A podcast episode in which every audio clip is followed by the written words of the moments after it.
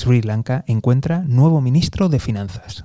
Muy buenas, te doy la bienvenida al podcast del economista José García. Como siempre, seguimiento y suscripción. Nuevo capítulo en la crisis de Sri Lanka, en esta ocasión con final más o menos feliz.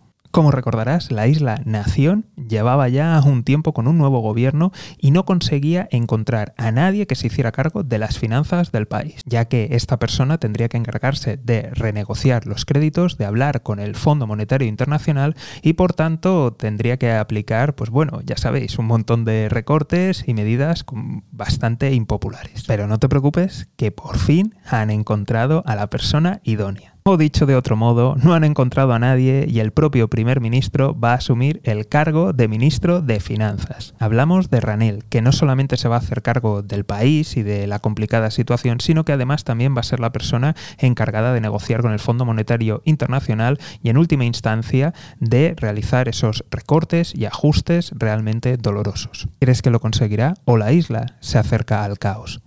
Como siempre, estaremos muy atentos. Y si no te lo quieres perder, seguimiento y suscripción. Nos vemos aquí en el podcast del economista José García. Un saludo y toda la suerte del mundo.